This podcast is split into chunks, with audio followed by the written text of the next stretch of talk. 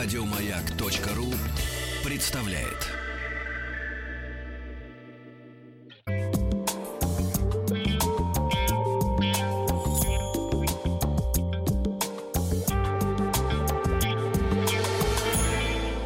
Сладкая жизнь. Ой, не слипнется. Помните правило? Килограмм творогу и производство творога. Творога. Да. Творог — один из первых кисломолочных продуктов, который тоже может быть сладким, если его немножечко посыпать сахаром.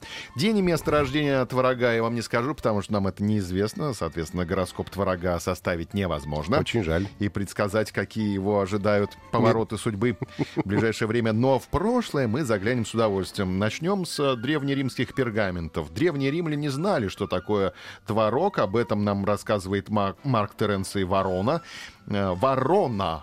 Не ворона, Каркар, я ворона, а ворона. Ворона. Воро... Не, не ворона, а ворона. Ворона.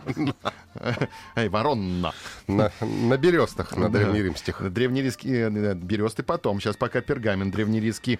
Закваски молока э, для закваски молока нужно было подойти к молочному теленку или козленку или на худой конец ягненку, открыть ему жвало и засунуть по локоть руку и достать из его э, молочного желудка сгусток, с помощью которого приготовить творог.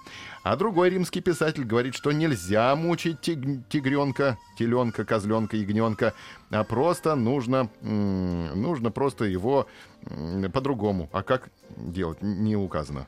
Ну, как-нибудь по-другому. Можно как-нибудь по-другому, сказал Луций А то Колумела. в, в жвало засовывайте черти чего, и потом мучаются животные. Ну их, этих римлян, пойдем на Русь. На Руси долгое время творог называли сыром, а блюда из него сырными. А вот в этом и кроется причина Сырников. названия сырников. Конечно, жареный на сковороде э, творог. Сырное имя прочно закрепилось за творогом, э, так что даже не исчезло после появления в России твердых сыров. Даже после того, как мы узнали, что такое пармезан, мы не забыли, что такое сырники. А уже забыли, что такое пармезан, но зато помню, что такое сырники. И Еще это, лучше. и это очень хорошо. Конечно. Да, это возвращает нас к корням. А, Кстати, славяне обожали творог и ели его каждый день. А делали творог из простокваши. Брали горшок, из которого потом доставали творог. Горшок ставили на несколько часов в не очень жаркую печь.